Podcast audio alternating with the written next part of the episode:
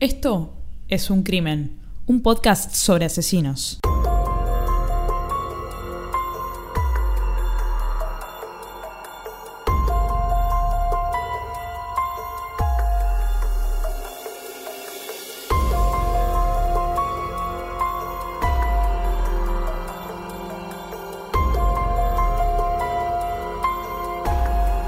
Hola a todos, ¿cómo están? Yo soy Ángeles Y yo soy Anabela. y esto es un nuevo episodio de Es un crimen, ahora por YouTube. ¿Cómo te va? Bien, por YouTube. Ahora nos pueden encontrar en YouTube, eh, todavía pésimamente filmado, esta vez posiblemente mejor editado, pero vamos mejorando de a poco. Roma no se construyó en un día y este podcast tampoco. No, de hecho, ¿cuántos años tiene este podcast? Cuatro va a cumplir en marzo. Es una barbaridad. O sea que en realidad estábamos hablando en el mundial anterior. Sí, no, no me acuerdo tan. No, tenés que venir preparada. La pandemia me, me generó como un, un agujero. Un agujero negro. Bueno. Sí. Bueno. ¿Qué, qué tal? Y acá tengo cámara 1, cámara 2, cámara 3, cámara 4. Es una cosa, pero estoy media desorientada. Le habla a la cámara 1, le habla a la cámara 2, cámara 1, cámara 2. Está bueno, está bueno. O sea, es como un estudio televisión más pedorro. Sobre todo armado por mí, que, que de sonido estoy bien, de imagen pésima. Me da la sombra del micrófono en la cara. Bueno, de a poco, de a poco. Si algo se, lleva, se llega a caer, es porque hay un gato en la mesa, que es el gato menos delicado de la Tierra. Es más, qué lástima que no tengo un celular acá para sacarle una foto porque está bien dormida arriba de los trípodes. Está por tirar todo, hija de perra. Sí. Bueno. Es eh, hermosa. eh, eh, es el, el, el antigato, el gato que no puede caminar en una cristalería porque rompería todo, Frida. Encima duerme. Bueno, hoy tenemos un episodio, estoy yendo directo a los bifes. Porque tenemos un episodio Uh, intenso, intenso, con mucha historia. ¿Cuánto vas a tardar en contarme esto? A ver. bastante. ¿Me va a algunos gustar? oyentes les gusta que el, el episodio sea largo, a otros no. A Anabela no le gusta. Digamos. Estamos mal dormidas hoy. Pasó algo. Cinco menos cuarto de la mañana pasó un grupito de engendros tocando el bombo, el redoblante y no sé qué otro instrumento más. 4.43 de la mañana. Pero un quilombo. Bueno, quizás el tema que vamos a tocar hoy, eh, de repente te enganchás y empezás a hacer catarsis. Bueno, contame ya, contame. Hoy vamos a hablar de un tema, vamos a hablar de, de un... No es un asesinato per se, es más bien una masacre, no como el episodio anterior, en la masacre de Tandil, una masacre aún peor y más rara. Vamos a hablar de una secta. Vamos a hablar de sectas. Desde que la conozco a María, que no habla de otra cosa, que no sean secta. Es increíble. Ed- Editame esta parte, eh, disculpa, poneme el pip acá. Sí, me estoy cuidando con los insultos porque YouTube si no no me va a monetizar. Pero mm, bueno, el, el tema sectas es un tema que a mucha gente le atrae. Es, es atractivo. Súper, porque es, es difícil de entender y al mismo tiempo la gente se pregunta siempre, ¿habré sido parte de una secta? ¿Estuve en algo que se parecía a una secta? Y estoy hablando de empresas. No, no, me está llevando un terreno que no quería ir. Y en serio, no quería ir a ese terreno. ¿Querés que arranque ahora? No, no, no, no. Dejémoslo ahí, dejémoslo ahí. Podemos podemos andar. A ver, pa- para arrancar de cero, eh, todo lo que existe saber de sectas y nunca te atreviste a preguntar. No, ta- tampoco soy especialista en sectas. Hay, hay alguien en Twitter que ahora no me acuerdo su usuario, que es, que es un, un, un chico especialista en sectas que, que está luchando por la ley de sectas en Argentina, que siempre toca este tema, es muy interesante. Después, si me acuerdo el, el user, se los paso por la cuenta. Bruno. Llegó Bruno. Aclamado por la crítica. Bueno, si yo te tengo que- que- que preguntar, che, ¿qué es una secta? ¿Qué es lo primero? Ok, ¿Qué me perfecto. Si lo tengo que explicar, si lo tengo que describir, si le tengo que contar a alguien que es una secta, diría que es un grupo de gente que parece apoyar a una misma causa, sin embargo, no solamente la apoya, sino que está bajo un cierto régimen de conductas extrañas que en general te aíslan de tu familia, de tus amigos, de tus creencias. No y te, está mal. Y te cambian radicalmente la vida. Creo que eso es algo que caracteriza una secta. Nadie, nadie que haya pasado por una secta puede decir, no, la verdad que mi vida es exactamente igual antes y después que la secta. O sea, no. Me parece que es algo transformador. No está, no está mal la definición. De hecho, creo que es bastante acertada. Eh, Acá no hay nada preparado. ¿no? No, no, no. En general la palabra secta tiene un- un- una connotación negativa, ¿no? Eh, eh, Sí. Es peyorativo.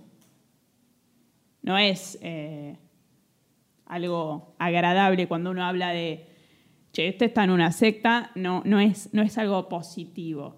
No, no, siempre es negativo. ¿Algo más que eh, se, te ocurra? ¿Qué, puede ser? A ver, un, grupo de gente que sigue cierta religión, cierta filosofía, ciertas políticas. ¿Qué, podría ser?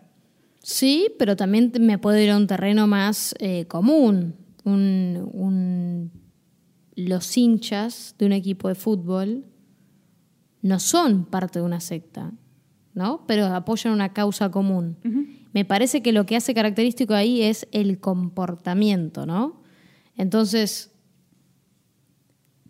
la religión es lo que más se parece a eso pero tiene que reunir como otras cositas más, ¿no? Que te aíslan. Pero sí, lo hemos visto. Eh, religión, empresas, ya lo dije. Viste que en inglés no se usa tanto, pero en inglés está la palabra cult, culto, y sect. No son lo mismo. no son lo mismo. En general, según digamos la definición que, que encontrás, culto es no peyorativo y secta sí. Culto sí pueden ser seguidores de, de algo, pero Es como cuando la gente habla de películas de culto, como que son para un grupito en particular, de nicho. Ok, bien. Exactamente. Secta ya no es tan bien visto como decíamos antes. A ver, siempre detrás de, de una secta, detrás o delante de una secta, hay una figura, una persona. La secta no se genera por obra y gracia de Frida. Pero, estoy de acuerdo, pero ahí me parece que se puede diferenciar en dos cositas. Una es la secta a quien está apoyando, a quien, a quien le hace culto, ¿no? Que puede ser una figura, por ejemplo, Dios. Y después está el líder de la secta. A eso iba. ¿no es cierto? Me parece que vos te referías al líder, está perfecto, pero por ejemplo, vos puedes ser el líder de la secta, pero en realidad estás apoyando a un Dios más grande, una persona que no está, O esa es la excusa. o esa es la excusa. Pero en el fondo todos se enamoran del líder. Exactamente. En general, las sectas, digamos, porque hoy vamos a hablar de una secta, pero todos en algún momento de, nuestro- de nuestra vida oímos hablar de una secta, etc. En general, claro, está por detrás una causa positiva. Puede ser la religión, puede ser la sororidad, puede ser eh, el empoderamiento de las personas, cosas que en, en su esencia son buenas, Ni hablar. excelentes, pero usadas para otra cosa. Sí, por ejemplo, rezar, ¿no? O creer en un Dios. Ni bueno ni malo, ¿no? Te juntás a rezar con un grupo de gente. ¿Está bien? ¿Está mal? Te diría que no está mal, o sea... Está perfecto, de hecho. o Está buenísimo. Si, si eso a vos te sirve y te ayuda, ok. Yendo a estos líderes de sectas, estoy muy. El que me está viendo por YouTube, suscríbanse. Me ven que estoy haciendo como un patito con la manito. Un patito, parece que tenés la varita de Harry Potter. Que se vengan los memes, eh, por favor, que se vengan los memes. Estaba lin- Linguardium Leviosa, está, está- está así. En general, los líderes de las sectas tienen algunos rasgos en su personalidad. Sí, medio psicópatas, líderes, atractivos, en todo sentido. Claro, son gente carismática. carismática. Tal cual. Y un poco autoritarios, ¿no? ¿Qué genera la secta que la hace tan atractiva? Vos dijiste algo muy interesante respecto de los equipos de fútbol. ¿Qué, qué hace el equipo de fútbol con, con la gente? Le da un sentido de pertenencia. Sí. Con las sectas pasa algo parecido. La gente empieza a sentirse, formar parte de prácticamente una familia. Bueno, todos quieren pertenecer, ¿no? Exactamente. Y, a ver, algo interesante del hincha de fútbol, ¿eh? Eh, y voy a hablar del hincha argentino, particularmente, ¿por qué? Porque los, e- porque los partidos en general, estoy hablando de la primera división, son los fines de semana, sábados y domingos. Entonces, algo interesante para mí del hincha es que el hincha puede ser muy familiar, de hecho lo puede compartir, ¿no? La pasión con el padre, con la madre, con los hermanos. Ahora, los que no lo comparten con la familia, pero están en la cancha todo el domingo, tiene como esa cosa de, vos hablaste de pertenecer, ¿no?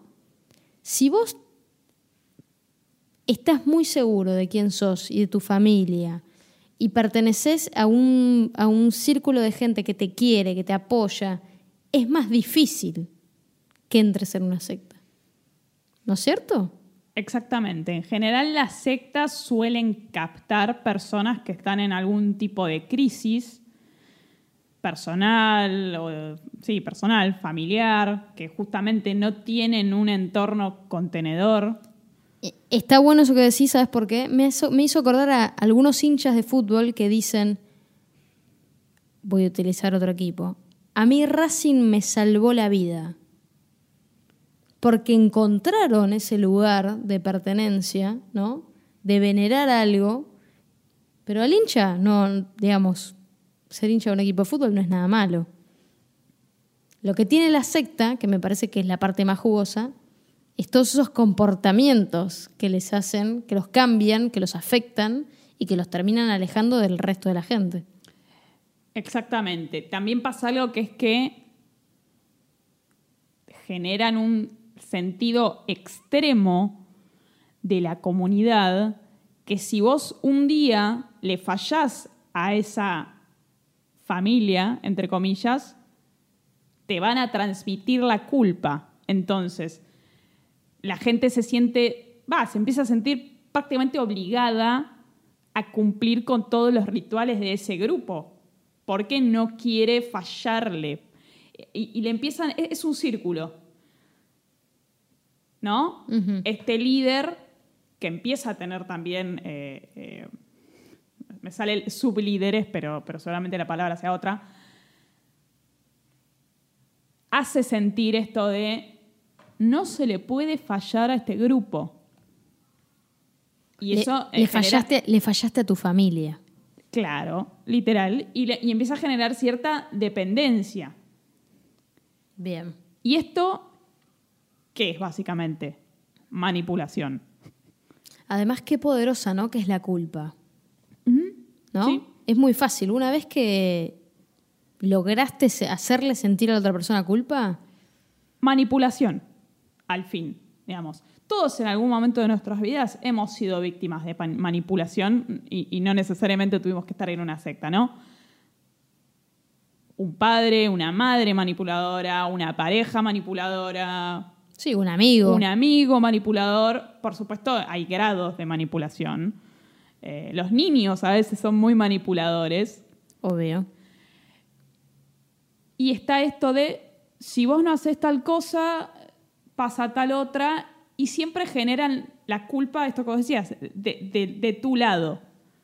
Nunca es culpa del grupo, siempre es la tuya. Esto desencadena, por supuesto, en el fanatismo. De los que más cumplen también, ¿no? De los que nunca le fallan y se sienten orgullosos de nunca fallarle a su familia, a su secta. Sí, Por eso, a ver, de lo poco que entiendo de sectas, ¿eh? Hay como los favoritos. ¿no? sí. Hay como un ranking. Sí, eh, em, la palabra ranking me desencadenó la palabra que no me salía antes. Suele haber rangos dentro de las sectas. Por supuesto que detrás de toda esta. o de- detrás de todo este biribiri. suele haber dinero at- at- atrás. Las sectas no se forman por el hecho de. Bueno, eh, juntemos a esta gente y, y no sé. Siempre suele haber un rédito económico. El participante de la secta o el miembro de la secta o de estos grupos suele tener que dar algo de dinero a cambio o suele tener que trabajar para la secta. Como parte de, bueno, vos tenés que aportar a esta familia. Sí. Entonces, Hay algo, está Sí. bueno eso, y ¿sabes qué me hizo acordar? Eh, un poco tiene que ver, ¿no? Con, con, con algo que estoy haciendo profesionalmente, ¿no? Que es, es una consultoría, una empresa. está mandando un chivo. No, no, no, no, pero si quieren hablamos más tarde. No, no dije nada, no, No. dije ni lo que hacemos. ¿Nos podés sponsorear? Ni hablar. Ah, eso me gusta. Podemos hacer eso. Eh, si necesitan un tester. Pero hablando de la plata, me pareció interesante, ¿sabes por qué?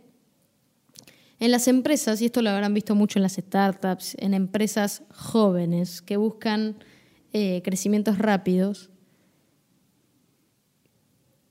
vos realmente te formás y perteneces y construís algo si además pusiste dinero. ¿Por qué? Porque tenés como una especie de obligación, ¿no es cierto? Sos parte. Sos parte, vos pusiste plata. Te- lo sentís, te sentís más parte. Por supuesto, por eso. Una cosa es invertir, de bueno, invierto en una empresa y qué sé yo. Y otra cosa es invierto en mi propia empresa con otros socios y todos ponemos plata, pero todos ponemos plata en partes iguales. Hay una cuestión ahí de, che, yo ya estoy invested, estoy involucrado en esto, ¿no? Y me parece que no lo quiero comparar con las sectas, pero fíjate qué importante que es el dinero, ¿no?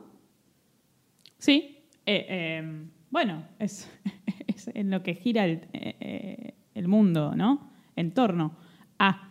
eh, dije esa frase como Yoda. Si la pueden recapitular, Dijo un ah. o sea, hice, eh, intercalé, no sé. No sé qué le pasó recién. Quise decir que el mundo gira en torno al dinero y, y las sectas no son una excepción. Increíble en mi cerebro. bueno, no importa.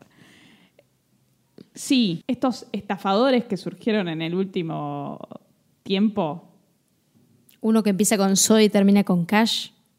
sí, y hay muchos otros que prometen. Bueno, pero. La promesa- La, promesa.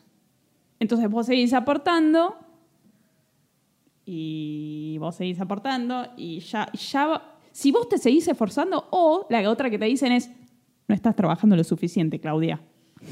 Bueno, a ver, vos no lo quisiste, no lo quisiste traer tanto a colación el tema, me parece, o no sé si me lo pensabas charlar más adelante, pero las estafas piramidales, ¿no? Y empresas que tienen del tipo piramidal, ¿no? Sí, no, no quería ir a ese terreno, pero está perfecto. Eh, eh, se consideran sectas algunas. No todas, no, No todas, todas, no pero todas. algunas de ellas sí.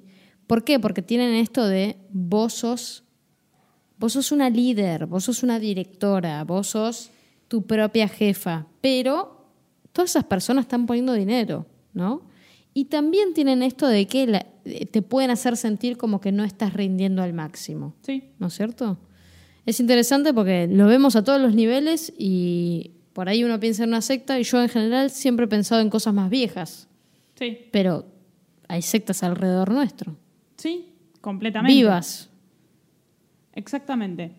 Bueno, hecha una breve introducción a las sectas, vamos a volver a lo largo de todo este episodio a todo esto que hemos hablado recién. Vamos a dar curso a el episodio de hoy en el que vamos a hablar de una secta y de una persona en particular, líder de la secta.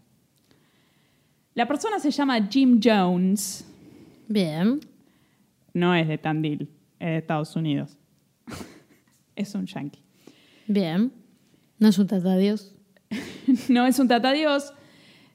Venimos de, de- de unos, unos episodios así, pero este es más heavy y está comprobado que esto era una secta. Lo de tatadios, como vimos en el episodio anterior, está medio liberado a... Me voy a quedar con lo de comprobado y espero que me lo pueda justificar bien hacia el final del episodio. No va a hacer falta. No va a hacer falta, porque si lo estamos hablando en este episodio, implica que hubo fallecidos en el medio. Bueno. Este muchacho, Jim Jones. Bien. Vamos a hablar de la secta de este muchacho más adelante. Me interesa ahondar un poquito, no demasiado, en su vida, como hacemos siempre en este podcast. Para ver un poco de dónde le viene, ¿no? La megalomanía. Este muchacho nació en los años 30 en un pueblito rural del estado de Indiana. No tuve el placer. ¿no? Así que la sección ¿Qué nivel? Mándame un cafecito y voy a Indiana y te cuento cómo es. Un cafecito de 500 pesos, con eso te compras un... No, no sé. Bueno, no importa. Bueno, nació en Indiana en los años 30. El padre de Jim era un veterano de la Primera Guerra Mundial.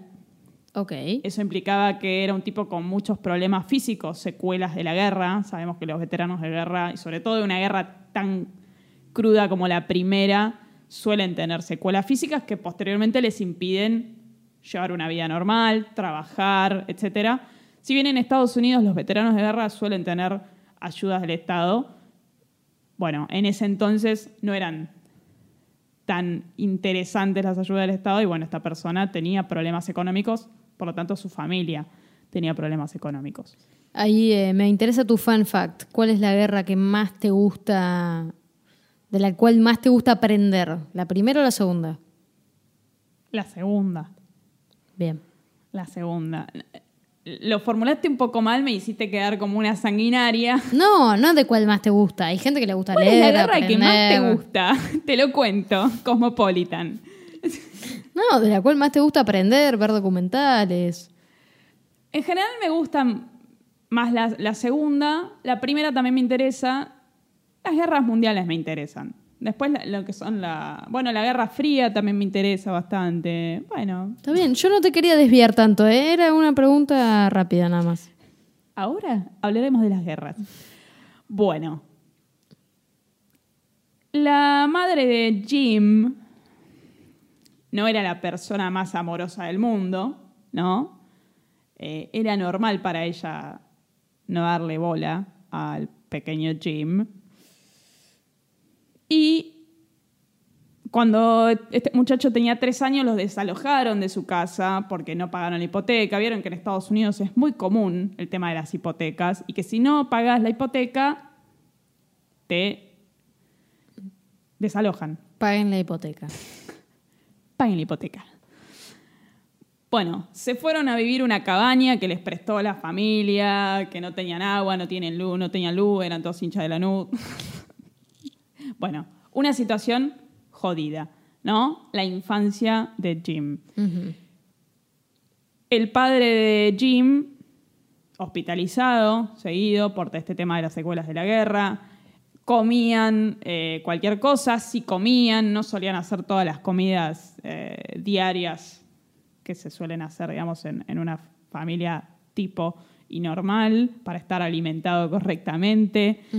El, el pibe solía estar solo porque el padre o estaba en el hospital o estaba durmiendo porque se, se sentía mal o su madre no estaba, digamos, solía estar solo.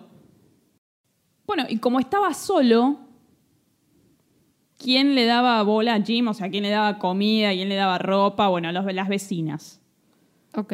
Lo, lo veían ahí todo solito, pobrecito, y, y, bueno, le daban una mano. Encuentra cobijo, además de en las vecinas, en la iglesia. ¿Por qué? Y porque le dan bola, básicamente. Le, le- lo escuchan, encuentran grupo de gente y... Bueno, se- ya tenemos el primer alerta, ¿no? No tenía mucho sentido de pertenencia en su familia. No es una alerta. Bueno, es un factor más. Creo que, que- que depende de la personalidad de cada uno, puede ser una alerta o no. Digamos que una persona comience a ir a la iglesia y se sienta contenida yendo a la iglesia, no sé si es una alerta. Bueno, es, pero che, qué bueno que el pibe que nadie le daba bola encontró un lugar donde alguien le da bola. justamente porque nadie le daba bola. Bueno, No es que fue de la, man- de la mano de la madre a la iglesia. no, no, claro, Por fue eso, solo. Fue solo. Eh, diría mi mamá, mejor que terminó en la iglesia y no tomando droga ahí en la esquina. ¿No? Sí, sí. Bueno, le regalaron una Biblia en la iglesia. Eh, Jim se lo tomó muy a pecho, la leyó, la estudió y empezó a ser muy... Che, hay que seguir bien todo lo que dice la Biblia. Ahí ya, por ahí tengo un warning. Bueno. no? Empezó a ir a todas las misas que encontraba en el pueblo. De distintas iglesias, o sea, misa que encontraba, misa a la que iba, se bautizó. Ah, era Varias como, veces. como ir a recitales. Tipo, me anoto en todos los recitales que hay, voy a todos. Sí. Eh, uy, una misa, tengo que ir. Pero, Bueno. pero, ¿qué cantaban? ¿La misa criolla? ¿Era gospel? ¿Era, ¿Era entretenido o no? No, desconozco realmente, pero eh, no está mal. Creo que también eh, en las misas se suele dar el, el sermón, ¿no? Los pastores dan el sermón y, no, está, no está mal ir a muchas misas porque escuchás como las diferentes eh, facetas de cada pastor. Escuchás distintos sermones, distintas, distintas visiones. Bueno. A Jim le encantó esto de la misa y el sermón. Ellos le, le dicen el preacher Sí. al pastor. Eh, preach es el sermón, me imagino. Empezó a practicar dar sermones en su casa, solito, se miraba al espejo y daba un sermón. Ah, se sentía identificado con el preacher, con, Sí. con ese líder religioso. Ok, Sí, bien. Exactamente. La madre un par de veces lo encontró haciendo esto y lo, lo fajó. No, no le. ¿Por qué? ¿No le gustó la madre? la- la- no le gustó, no le gustó nada. No, no, no. Mira vos. Bueno, hasta ahí, qué sé yo. Muchos niños, no sé, se disfrazan, hacen cosas cuando los padres no están y después los padres lo ven y dicen, eh, te disfrazaste de mujer, te voy a matar. Es lo mismo. Para mí no, no, no veo algo, algo malo ahí, porque si alguien tiene la vocación de ser un, un pastor, no sé, no, no, no, me, no me llama la atención. Ahora sí viene algo que me llama la atención. Solía matar animales domésticos, como Frida, aquí presente en esta mesa, Eso es una alerta. y hacerles funerales. Los mataba con el solo hecho de practicar el funeral, ¿no? Bueno, eligió animales y no personas. Bueno, pero si algo hemos aprendido en cuatro años de este podcast que matar animales ya es una señal mala. Iba a decir un insulto, pero me contuve. ¿Cómo vas a matar un animalito? Lo mejor de todo es que invitaba a niños vecinos. Che, Tomás, ¿querés venir? Te invito al funeral de este perrito que maté ayer. Y lo- los pibes, tipo, "Eh, no, gracias, Jim, estoy, estoy bien, ¿eh? No". Las madres de, de los chicos era tipo, alejate de ese pibe. Ok. Bueno, Ya les parecía raro, digamos. Ahí ya hay un red flag. Bueno. Después decía que tenía habilidades extraordinarias. Ay. Decía que tenía la habilidad de volar. Ok. Alguna que otra vez saltó de algún balcón diciendo, eh, loco, yo puedo volar. Bueno, se rompió todo. Bueno, nada, por supuesto que no podía volar. Según los vecinos, un chico que estaba obsesionado con la muerte, con la religión, que era bastante agresivo con la gente, eh, saludaba insultando. Yo también hago eso. igual. Saludaba insultando. ¿No será María de los Ángeles? Robaba cositas de negocios. Ajá. Eh, Tiene un nombre cuando... eh, Cleptomanía. No, no, pero cuando robas pequeñas cosas. ¿Tiene un nombre? Sí. Ah, Bueno, no, en ese momento se me borró. La madre le daba cinturonazo por todas estas cosas. No, no salía gratis. Eh, O sea, la madre no estaba, no lo apañaba demasiado, no lo quería tanto. Bueno, no sé, eso es discutible. Pero sin duda le daba bola con las cosas negativas. Cuando se mandaba alguna, lo fajaba. claro, pero no había nada positivo que, que lo pudiera relacionar con la madre. Todo eran retos. Ok. Retos en el sentido de eh, retarlo. No, che, qué bueno esto que hiciste. Al pibe le iba muy bien en el colegio, por ejemplo. Pero, pero esto lo sabemos por Jim o es que nos está faltando la. Nos está faltando la, la otra cara de la moneda, que es la de la madre, que capaz que había cosas positivas. Esto es la- lo que cuenta Jim, lo que cuentan sus vecinos y lo que cuentan sus familiares. Ok. O bien. sea, está bastante bien construida la Bien, historia. bien, en este caso hay, hay hechos, no como en la historia de Tata Dios que estaba todo... Está bien, está bien. Yo simplemente por darle un changüí, ¿no? Un... No, está perfecto. Creció, como nos pasa a todos, ¿no? Yo el mes que viene cumplo 30 años. Esto es un shock. Para mí es un shock. ¿Qué quiere que te diga? ¿30 años? Yo ya para los pasé los 30 y acá estoy... no Bueno, estoy vos porque tenés la edad de Cristo. Sí. Creció, como dijimos, no, no tanto como Anabela, 10, 11, 12 años. Empezó a coquetear con Hitler, Stalin, Mao, Gandhi. Entre paréntesis hay una anécdota muy buena eh, de Anabela. Estábamos jugando un juego de mesa y le tocó leer una tarjeta en la que decía Mao Zedong y dijo, Mao Zedong. es que no lo hice a propósito. Pensé que se pronunciaba así. Mao Zedong. Mao Zedong. No, tampoco. bueno, a partir de este momento, eh, Jim Jones leía Mao Zedong. O sea, leía a líderes de la historia. Sí, gente que tuvo un culto de personalidad, ¿no? Eh, eh, Gente carismática con buenos discursos. con muy buenos discursos. Te pueden gustar o no. Bueno, por supuesto, Hitler, Stalin, Mao. Daba grandes discursos. polémicos. Hitler. Marx, bueno, Gandhi. También era, era gente carismática. no se le niega a nadie que Querida, carismáticos. querida. Por buenos o por malos, pero querida. Sí. Él consideraba a Mao Zedong su héroe. Eh, sabemos que Mao, no, vamos a contar la historia de Mao, tienen Google, tienen Internet, la van y la buscan.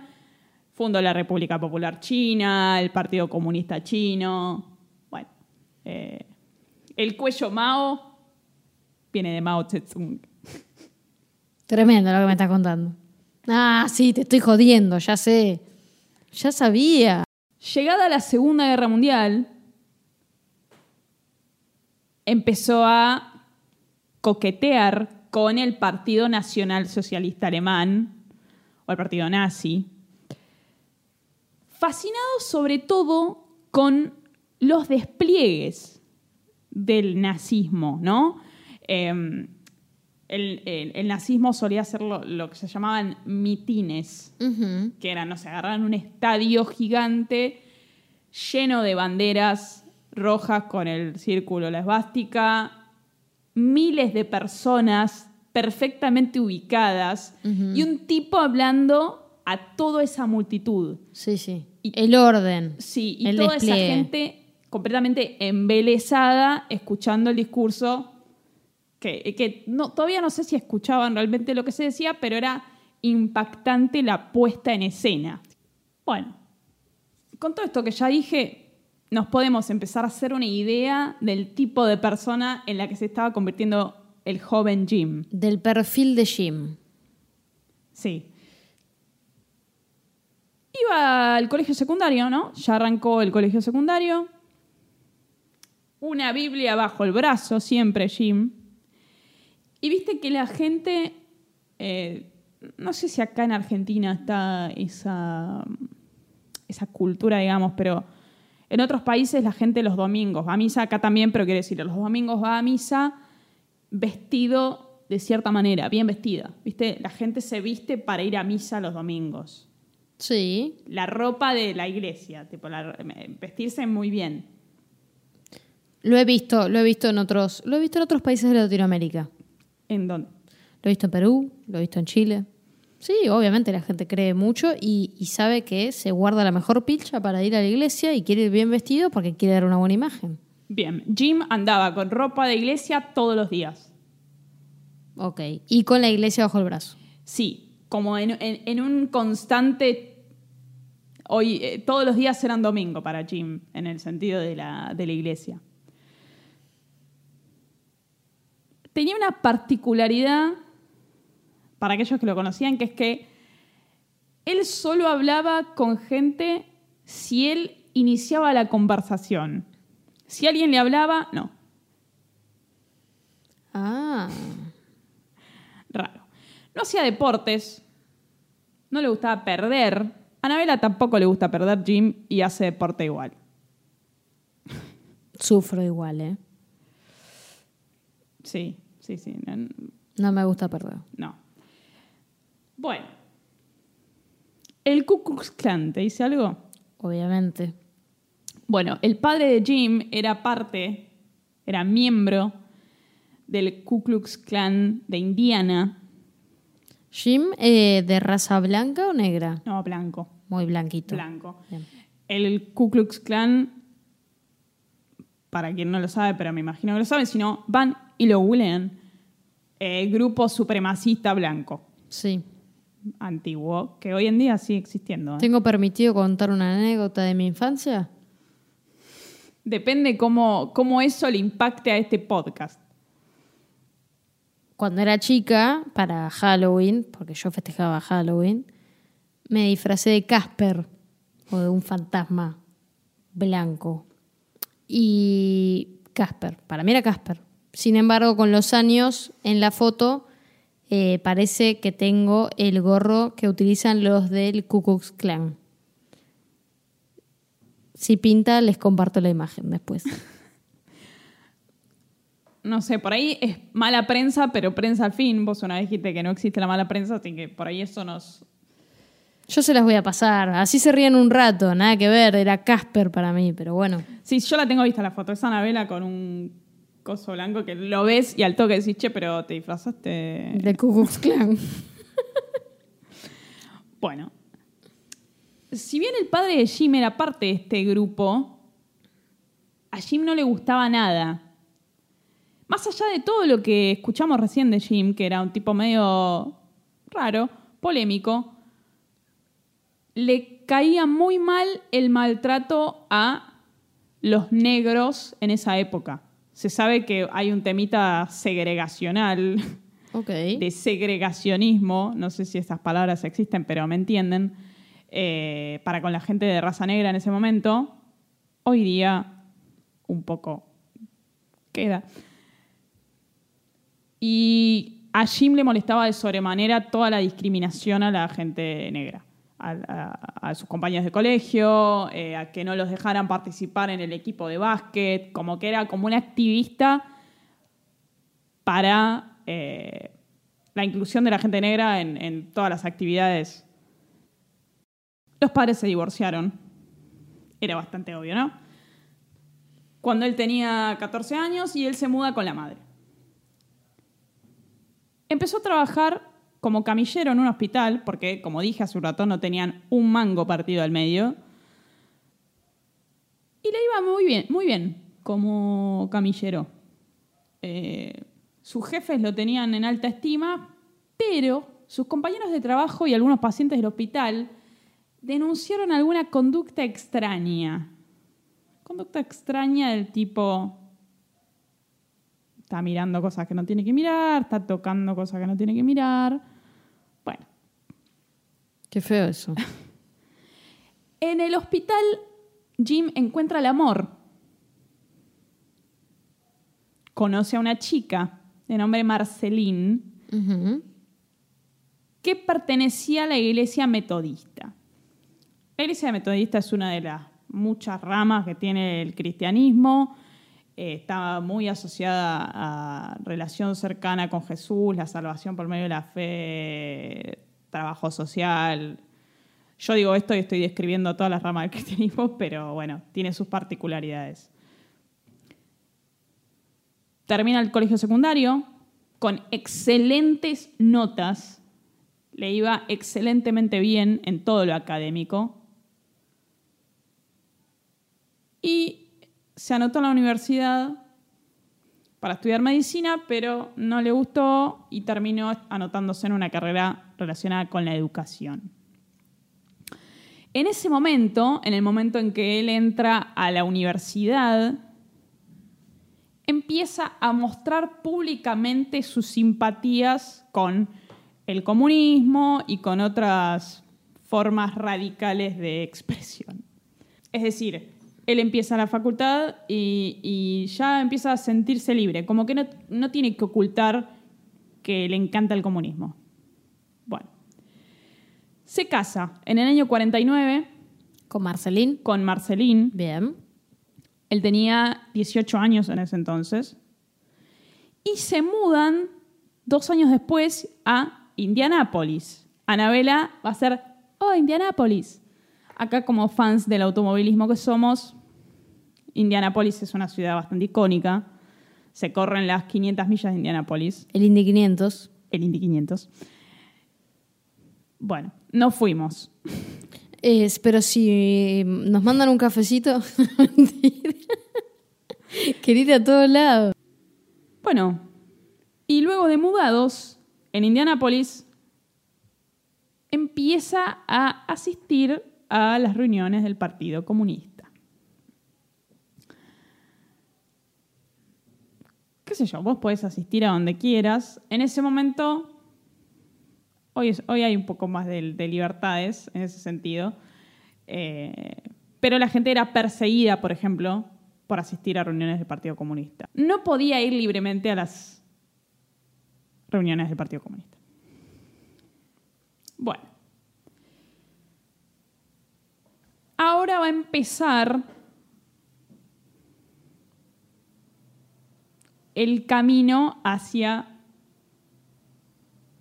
el final, el comienzo del fin. Su gran sueño era ser pastor en un principio, ¿no? Ya dijimos que el chabón practicaba en su habitación eh, El pastor comunista igual. Sí, sí, pero su objetivo era convertirse en pastor. Bueno, siendo que la, la- la esposa era parte de la iglesia metodista, consigue convertirse en pastor metodista, pero lo echan porque pasaba algo raro. ¿Qué pasó? Los que lo echaron dicen que se robaba fondos de la iglesia. Jim dice que lo echaron porque no dejaban que él sumara negros a la congregación. Both could be true. Misterio. Se van de la iglesia metodista por estos problemas y se pasan a la iglesia pentecostal, otra rama del cristianismo, que según se dice es como más emocional, ¿no? Es más como evangelizadora. eh, ¿Se llora más en la misa? no sé. No tengo las exactas diferencias. El mundo de las ramas de, de la religión cristiana es Lo muy vamos, grande. Lo vamos a tener que charlar en otro momento. Sí, no, no, nunca. Jim siente que la iglesia pentecostal le da las oportunidades para convertirse en lo que él se quería convertir sin tanta traba como la iglesia metodista. Digamos, él dijo, es, es como cuando cambias de trabajo y decís, en esta empresa me van a dar el, me van a allanar el camino para convertirme en Sí, sí, sí. CTO. Y me van a permitir hacer cosas que en la otra empresa no me permitían. Tal cual. Se empezó a llevar bien con otro pastor de la iglesia pentecostal en la que formaba parte. Y solían hacer... En, en inglés suena muy bien, en castellano suena muy mal. Lo voy a decir en castellano. Convenciones de curación. Convenciones de curación. ¿Qué hacen? Healing Conventions. Lo, lo- lo tendrás en mente. Eh, convocan gente con, Con problemas, con, con la excusa de que ellos pueden curarlo porque Ah. poseen ciertos poderes o habilidades divinas. Entonces, va una persona, no sé, con cáncer, una persona con Dolor de cabeza, migraña insoportable, con problemas. Esto lo hablamos en el episodio anterior. Sí, obvio. Es lo que hacía Tata Dios. Claro. Solo que Tata Dios no lo llamaba Healing Conventions. o convenciones de curación. Y me imagino que la gente iba, ¿no? Porque en ese ya que estamos, y ya que estoy, si me lo puede curar. Sí, y pensá que estamos en una época también donde. Bueno, ya lo, lo decimos siempre. hasta- Es el día de hoy que, que la gente sigue creyendo que una persona puede curarla. Está perfecto. Bueno, pero no había Si crees. internet en ese momento. No, no, claramente. Además, Sí, o sea, vos decís que se corría la voz, tipo, che, mirá que este- Jim, eh, Jim Jones te cura, ¿eh? Totalmente, se corría la bola, digo, y hay gente que por ahí creía o no creía, pero, y, pero este dice que me lo va a arreglar. Entonces, ya que estoy, voy. ¿Sí qué tenían que hacer en esa época? Nada. Trabajar. No tenían subsistir. Instagram para perder el tiempo. Aquí, en este preciso momento, comienza a nacer People's Temple, o el templo de la gente, que es la congregación protagonista del episodio de hoy. Dije congregación, pero quisimos decir también secta. Está todo también muy ligado a un movimiento pentecostal del cual no vamos a hablar porque si no tendría que durar ocho horas el episodio y tampoco tengo tantos conocimientos, en general no tengo conocimiento de nada, de esto tengo menos. Pero bueno, se empieza a transformar todo en algo extremadamente emocional que incluía esto de la curación divina, la imposición de manos, que ya lo hablamos en el episodio anterior, y de polémica fama de algunos abusos emocionales y espirituales. Bueno, después se une a otra iglesia, bueno, no importa. Jim, Jim va buscando otras ramas del cristianismo para unirse a su congregación, People's Temple, y también logra unirse a estas otras congregaciones aportando dinero. Acá no se olviden que hay un gran componente económico entre todas estas congregaciones. También se nutre de otros predicadores polémicos, no es el único tipo al que le gusta hablar y decir que cura a la gente. Digamos, eh, Estados Unidos es un país inmenso, con que tengamos un gym por estado, ya tenemos un montón, así que imagínense que tenemos más. Empiezan a llegar algunas ideas, al igual que en el episodio anterior, ronda la idea de que el fin del mundo está cerca, otro componente más para atraer adeptos, si vos no te unís a este grupo, cuando te agarre el fin del mundo, te vas a morir. Mira, es lo que en el mundo del marketing y las ventas se le llama, y acá voy a inventar porque no sé cómo se llama, de la escasez y del tiempo finito. ¿Sí? De que ¿Alguna vez escuchaste de esas promos que te dicen hasta agotar 50 stocks o solo válido hasta el día 3 de marzo? Sí. ¿No? Es como que vos le pones un deadline, le pones una fecha fin. Y esa fecha fin a vos te ponen un apuro, ¿no? Es como también cuando vas a una concesionaria a comprar un auto y te dicen, este precio es hasta las 5 de la tarde, porque después me llega la lista de precios de octubre y es otro precio, ¿eh? Mirá que es otro precio. Acá pasa lo mismo, claro, entonces está como ese reloj de arena, ¿viste? Hasta llegar a esa fecha en la cual se termina el mundo y más vale que te agarre con este grupo sagrado, ¿no es cierto? Sí, similar a lo que contamos en el episodio anterior, ¿no? ¿Qué otras cosas suelen tener en el medio las sectas? Ya ah, yéndonos a hablar de sectas poderosas que manejan dinero. ¿Qué, personas hay involucradas? ¿Qué personas? Claro, que, entra también en juego. Bueno, no lo quería decir, ¿no? Tengo miedo de lo que va a decir. Creo que va a decir cualquier otra cosa. No, no, pero he escuchado mucho de sectas, ¿no? Donde eh, están como las musas o las seguidoras del líder. Sí, igual no iba a decir eso. Cambiemos de tema. Eh, no, eh, espera, si querés hablamos de eso un minuto. Vos decís esclavos sexuales. No, necesariamente había que ir hacia ese terreno, pero bueno, ya que lo tenés en la mente. Las musas, o sea, el, el líder de las sectas suele rodearse de gente que le hace favores sexuales a cambio de la salvación.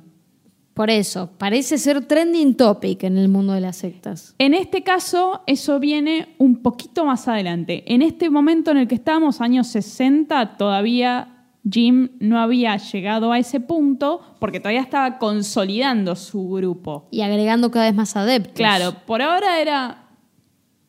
Estamos ahí. Y utilizaba la plata a modo de poder. Lo que no me adivinaste era el componente político. Personajes de la política local metidas en esta movida. ¿Por qué? Porque había dinero en el medio. Siempre que hay dinero. No, y además, a ver, ¿qué más necesita un político que una persona que junta gente? No por nada, los políticos van a buscar gente que atraen más gente. Por ejemplo, jugadores de fútbol.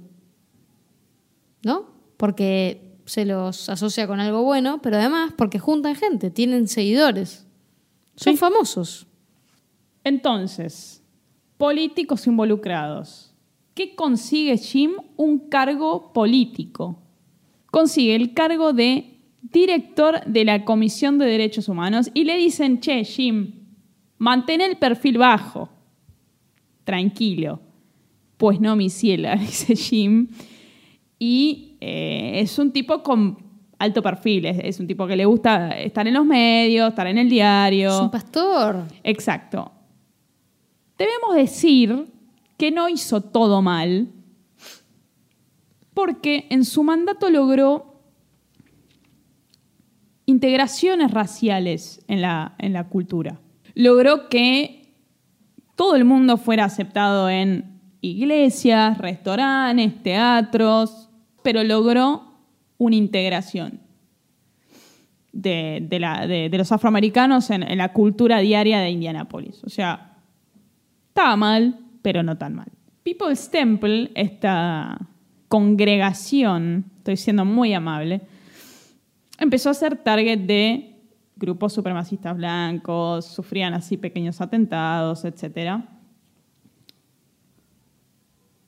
Lo cual a él le servía para seguir diciéndole a sus seguidores, miren que estamos en peligro todo el tiempo y este es el único lugar seguro. Bien, siguiendo con todo esto de integraciones raciales, adopta niños, adopta niños coreanos, eh, nativos americanos, después tienen un hijo propio, digamos, blanco, pero trata de hacer el practice what you preach, ¿no? Eh, bueno, yo digo que hay que integrar a la comunidad, bueno, entonces adopto niños de otras razas. Bueno, ahora es cuando se empieza a poner picante. Los líderes de las sectas suelen tener también una cuota de paranoia, ¿no? Que todo el mundo está detrás de ellos, que todo el mundo quiere matarlos, hacerles daño, porque el mundo está en contra de la buena obra que ellos tienen detrás. Bueno. Empieza a decir que van a tirar una bomba nuclear en Indianápolis y está pensando en lugares para irse con la congregación. Tenemos que dejar Estados Unidos y nos tenemos que ir a la- al demonio porque acá nos van a matar. Piensa en América del Sur. Piensa en Brasil. Tuvo un tiempo en Belo Horizonte. No tuve el placer, pero Yo tampoco. ciudad futbolera. Yo tampoco. Pero no tuvo, no prosperó demasiado. Después se mudaron a Río de Janeiro también, pero no, no prosperó porque había una gran barrera idiomática, digamos. Eh, Y si no habla portugués. está jodido. Bueno, la congregación en Indianápolis estaba cayendo un poco. Había un poco de crisis, problemas económicos. Entonces volvió a Estados Unidos, se fueron a California. Un montón de feligreses se fueron con él. O sea, estuvo girando de lo lindo. Sí. Y empezó a dar clases de historia en una universidad, lo que le sirvió también para conseguir Adeptos. nuevas, nuevas caras, sangre nueva. Bueno, ya en California empieza un poco la metamorfosis de Jim. Y no para bien. Comienza a usar drogas, ¿no? ¿De qué tipo? Eh, barbitúricos, drogas legales, algunas, muchas, pero en exceso, digamos, ya no como importa. jarabe para la tos. Sí, no tengo el detalle de... Como la que usan los raperos. Bueno, pero bueno, eran drogas que aumentaban su paranoia un poco más eh, y empieza un gobierno del miedo, ¿no? A- digamos, sus seguidores empiezan a tenerle miedo ¿Por qué? porque empezó a tener cierta agresividad, cierta, es tipo re heavy, re jodido. Se puso oscuro, Jimmy. Se puso oscuro. La vida en la comunidad, en este templo de la gente, empieza a ser más controlada. ¿No? Todo aquel que quiera formar parte de esta comunidad va a tener que dejar todas sus pertenencias a la comunidad. Va a tener que dar el dinero que gane en su trabajo, que trabaja, no sé, trabajas de 9 a 5, ese dinero le corresponde a la comunidad. Es un montón. Esto lo hablábamos al principio. Es un montón. Sí, pero nunca vi como que tenés que dar todo. Sí he visto lo del porcentaje. El 10%, el 20%. Sí. Bueno, en este caso era, te damos algunas cosas en la comunidad, te damos de comer, te damos alojamiento, pero todo lo que vos hagas en tu vida termina acá en la comunidad. Muy absorbente todo. Sí. Ahora ya entramos en, en- en un terreno que, que hablamos hace un ratito, ¿no? Ya empieza a controlar quién se puede casar con quién, quién puede tener relaciones sexuales con quién, quién puede tener hijos y quién no.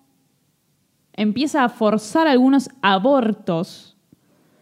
Che, ¿vos estás embarazada? ¿Y quién te dijo que podías estar embarazada? No, anda a abortar. Ah, Terrible.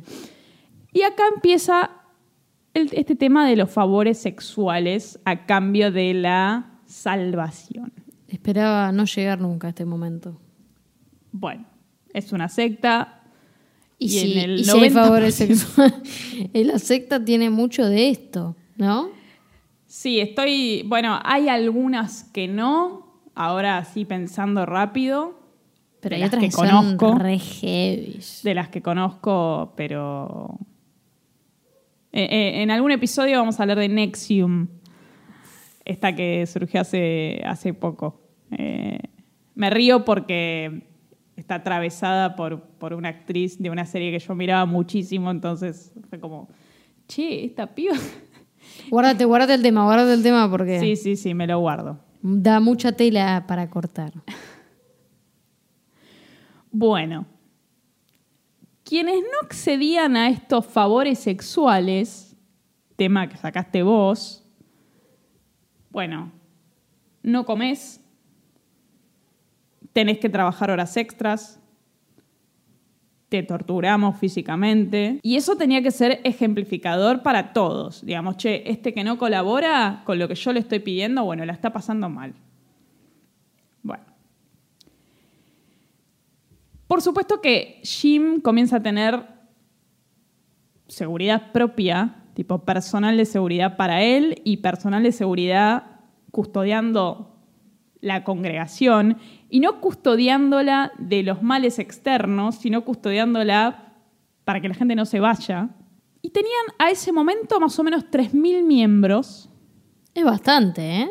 sí, y después aproximadamente 40.000 suscriptores a, a, la, a la tirada. Hacían una tirada tipo... Me asusté por un momento. Como dijo 3.000 eh, feligreses o seguidores y pensaba que ese es nuestro número en Instagram, cuando dijiste 40.000 suscriptores dije que tiene un canal de YouTube. El- Bueno, más o menos, más o menos.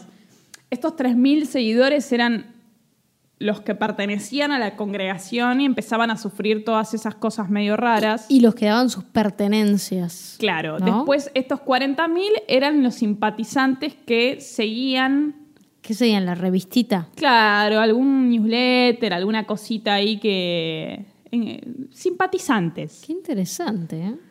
Sí. Hacía algo muy interesante y, y- y rarísimo. Se robaba adeptos de otras iglesias. Por ejemplo, montaba una de estas eh, healing conventions, o convenciones de curación, queda rarísimo eso en castellano, cerca de otra iglesia. Entonces la gente que iba a la otra iglesia decía, che, mañana sábado viene este Jim Jones acá, vamos a verlo. Y él ahí mos- mostraba, entre muchas comillas, cómo curaba a alguien. Entonces estos, estos pertenecientes a otra iglesia quedaban completamente impresionados y se iban con él. Hacía como pruebas de concepto, ¿no? Y se los iba llevando. Sí. Después hacía cosas rarísimas, como por ejemplo, a una de sus seguidoras que estaba ahí más o menos, todavía no compraba del todo, la drogaron sin que se dé cuenta y mientras la mina estaba dormida, le pusieron un yeso. La mina se despierta y le dicen, Claudia, te caíste y te rompiste el brazo. Por eso te pusimos un yeso. No me joda, Jim, ¿en serio? Jim o no, sé si fue Jim el que estaba ahí, pero eh, digamos, todos sus, sus súbditos hacían todas estas cositas con él. Ahora te vamos a curar, te vamos a curar la fractura. Le hacen toda la movida esa de la curación, le sacan el yeso y no tenía nada. Un artista. Claudia, bueno, dice, me curaste, no lo puedo creer. Este es Mindfreak. Eh, ¿Cómo se llama? Chris Angel. Es Chris Angel. Te arregla la fractura. Bueno, pero Chris Angel es mago, o sea, no... Bueno, bueno, Bueno. pero tiene mucho de, de showman este Jimmy. Claro. Sí. Bueno, esa del yeso es impresionante. Después hacía otra que le hacía a alguien tragarse una glándula, o tragarse no, guardarse en la boca tipo una glándula de pollo, un, un órgano de un animal feo. Qué asco. Y esa persona iba haciendo como que tenía cáncer de algo y le hacían toda la movida de la curación y tosía y, y tiraba el, el órgano del, Ay. del animal diciendo, acá está el tumor, acá está, lo, lo, lo tosí. No me contés más. Y la gente toda impresionada. o sea, Es un asco lo que estás contando. Es un asco. esas movidas rarísimas. Bueno, captaban seguidores como locos con esto, como locos. Pero se tenían que ir de Estados Unidos como sea, porque ya el gobierno se estaba mirando raro, que estaban haciendo cosas raras, estaban teniendo denuncias, estaban... Ok. Bueno, había que irse. Encuentran un lugar que les viene como anillo al dedo. ¿Por qué? Medio que está low profile, bajo perfil, se habla inglés, el clima bastante agradable. Eligen Guyana como la nueva sede del templo de la gente. Guyana. ¿Sabes algo de Guyana? Pues yo no, no demasiado. Mira, no mucho. Sé que está en América del Sur, lo cual es muy interesante porque cualquiera pensaría que está en Centroamérica, pero no. Y me parece que Guyana está al lado de Venezuela, si no me equivoco. Pero, ¿vos conoces a alguien que haya ido a Guyana? No realmente. No, lo, lo tengo al país de haberlo visto, haberlo escuchado en el colegio o algo así, pero realmente no lo tengo presente. Soy ignorante. ¿Les va bien? ¿Les va mal? ¿Tienen ¿Sabemos ahí- algo de Guyana? Existe internet, ¿eh? También. Opa. Habría que ver, pero bueno, tienen salida al mar, deben tener buena playa. Bueno, Guyana. Se habla inglés. Lo que más le importaba a Jim, ¿se acuerdan que se había ido a Brasil y se volvió porque no entendía una goma de portugués? Dijo, no, yo otra vez a un país así donde no conozco el idioma, no me voy. Vámonos a Guyana. Bueno. Para 1974 ya habían encontrado el lugar, ya habían construido todo lo que necesitaban para que se mudara la congregación y nombraron a la comuna que crearon como, Jimmy Jones.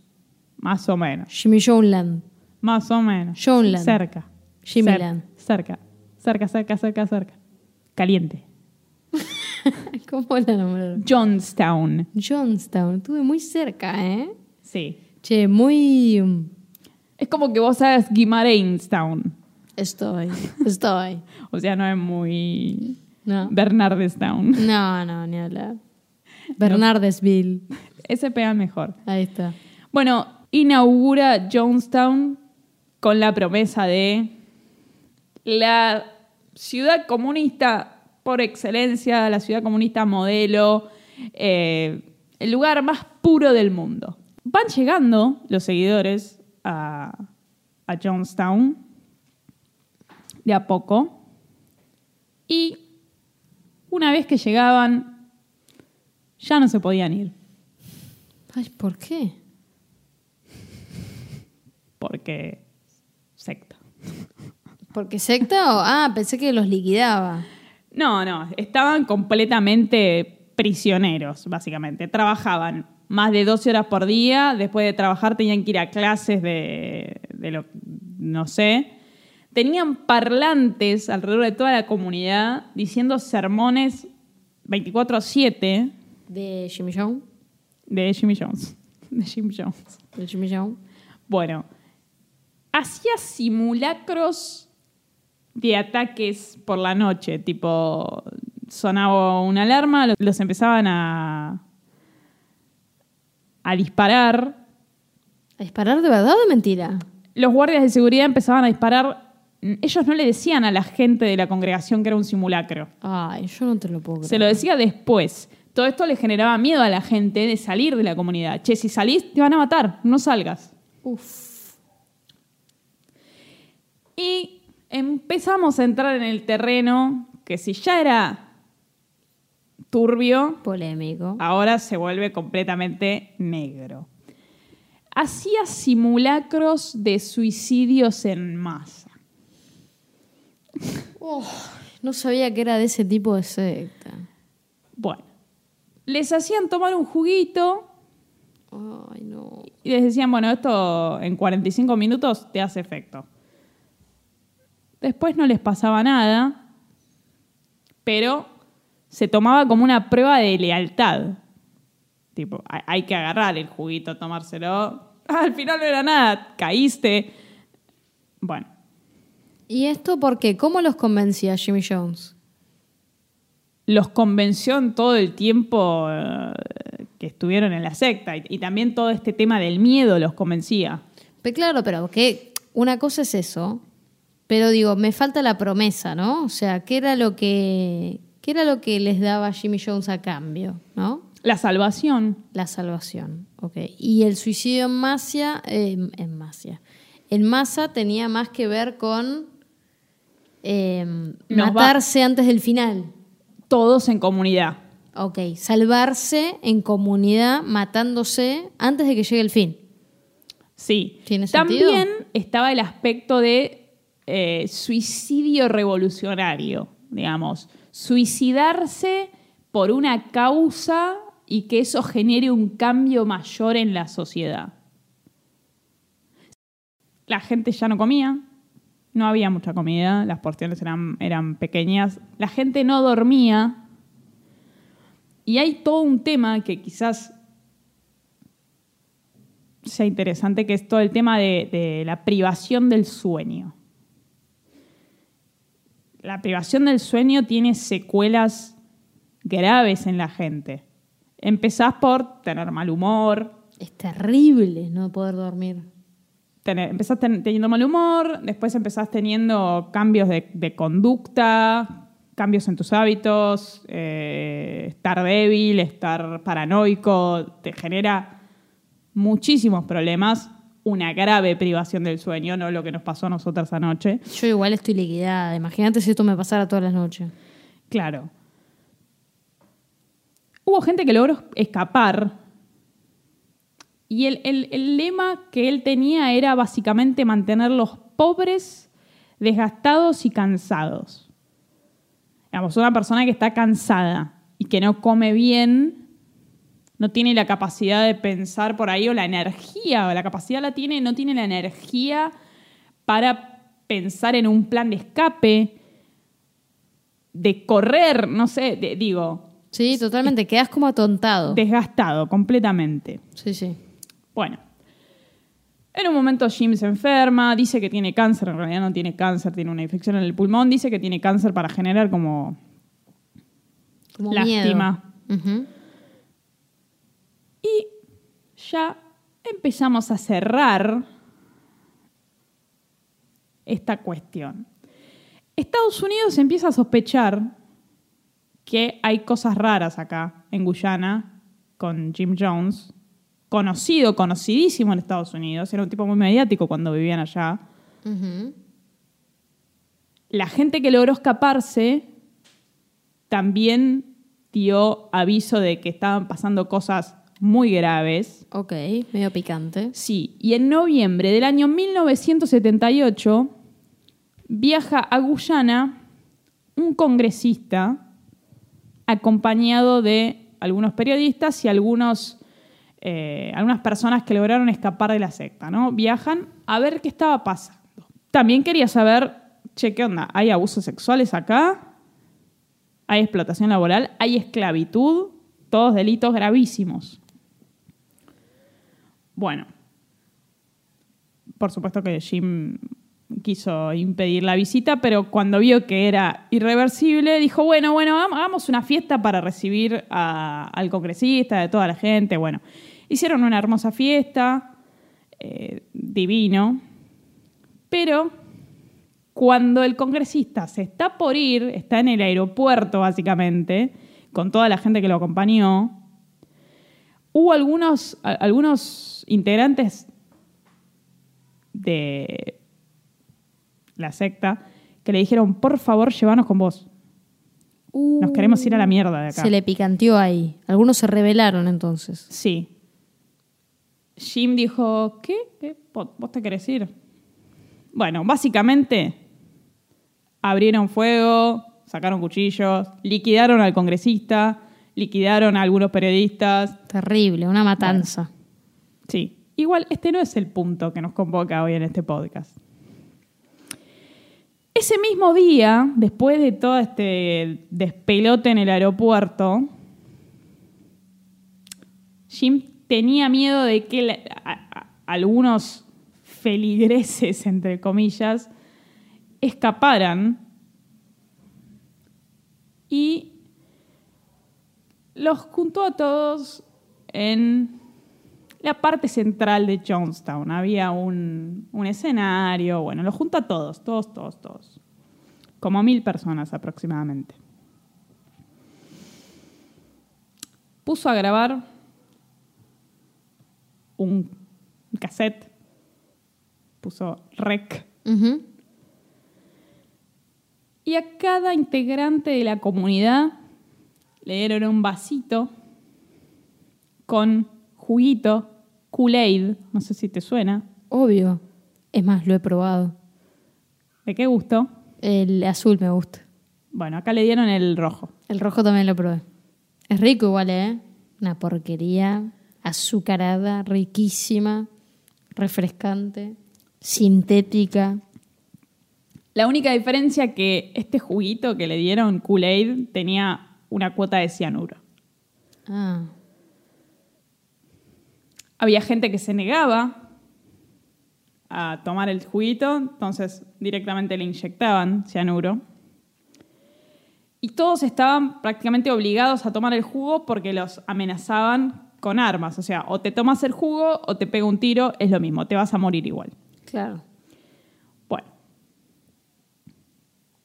Algunos estaban en un estado de confusión, de pánico. Los niños tomaron el juguito primero, Uf. los adultos después. ¿Los adultos vieron morir a los niños? Los adultos vieron morir a los niños. Es terrible. Y básicamente este es el mayor asesinato en masa norteamericano ¿Cuántos? antes del 9-11. Se murieron más de 900 personas, Es una barbaridad. Aparte en una noche, en un, en un día, digamos. de los cuales 276 eran niños. Es una matanza tremenda. Jimmy Jones, ¿qué pasó? Muy bien. Lo encuentran tirado en el piso con un tiro en la cabeza. Se suicidó de un tiro. Se suicidó un tiro, ok. ¿Y no zafó nadie, digamos, ese grupito? Hubo gente que se escapó, logró escabullirse antes de co- comenzar a esto. ¿Vos te acordás que yo dije que lo grabó? Sí. Eso está grabado, está en internet, lo pueden escuchar.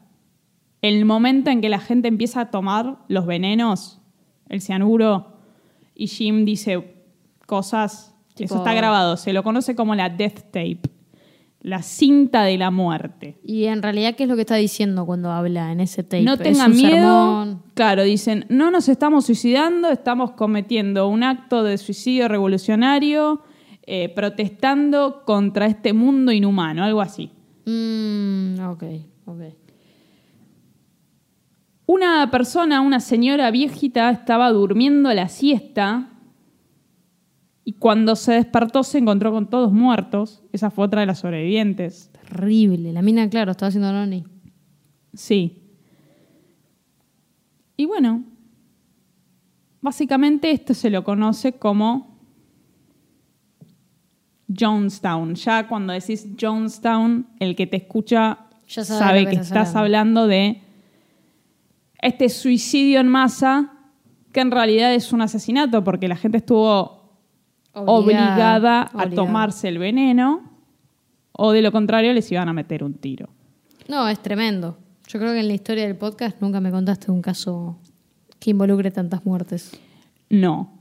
Por supuesto que a posteriori organizaciones cristianas, organizaciones comunistas trataron de distanciarse lo más posible de este hecho de, che, nosotros no tenemos nada que ver con decirle a la gente que se tome un veneno y se muera.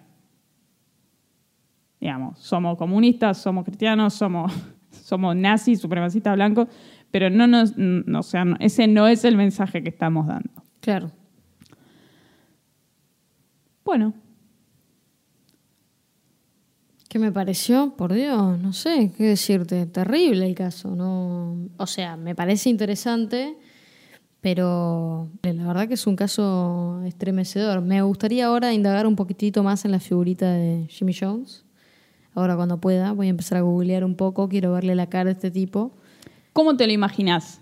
Si nunca le viste la cara y yo te, te- te- te lo conté en todo el episodio, ¿qué imagen te haces del tipo? Blanco, petizo, no sé por qué. Que- que Medio, medio rubión, pero con aires como si me diera un metro ochenta, ¿no? Medio así como sermoneando. Tendría que verlo. Es, es el estereotipo del no- norteamericano, ¿no? Así medio fachero, anteojito. Eh, es una cosa sin precedentes, que no, 900 personas se tomen un veneno. Es una locura. Seguramente hubieron más suicidios en masa en la historia, pero me parece que este debe ser uno de los más grandes, ¿no? Que, sus, que padres le den a sus hijos Es terrible. Se me ocurre un, un caso, no, no de un suicidio en masa, pero de la Segunda Guerra Mundial, que lo hablamos al principio. Creo que Goebbels, uno de los muchachos que participó ahí con Hitler en, en toda la movida, eh, cuando ya estaban, que no había vuelta atrás, le dio a sus hijos eh, veneno, le dio cianuro. O sea, la, la mujer y él tomaron cianuro, se lo dieron previamente a los hijos y se murieron todos. Pero fue un poco para salvarlos. Eh, En el contexto de la guerra, ¿o no? no, no, no. Eh, fue, fue más como...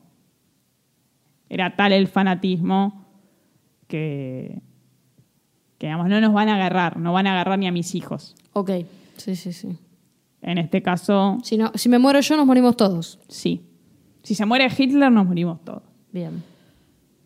Bueno, Terrible caso. Espero que el próximo sea un poquito más light, eh, un poquito más corto también, eh, porque la historia es dura. Aparte, se mudaron un montón de veces ya. De tanta mudanza me cansó. bueno. Sí, qué sé yo. No, eh, El aguante de la gente, ¿no? De seguir a este tipo por el mundo, eso Bueno. también me llama mucho la atención. Tal cual, es todo lo que implica la secta, lo que le hace a una persona que quiera seguir a un tipo por el mundo. Nos pueden seguir eh, en YouTube y nos veremos en el próximo episodio. Ya nos estamos acercando al final de temporada, donde habrá mucha tela para cortar. Terrible, ¿eh? ¿Será que grabamos otra temporada o no? Sí, muy a, muy a tu pesar. No, no, yo voy a estar acá, lista para grabar. Bueno, es todo. Bueno, nos vemos en el próximo episodio. Hasta el próximo episodio. Escucha nuestros episodios primero en YouTube.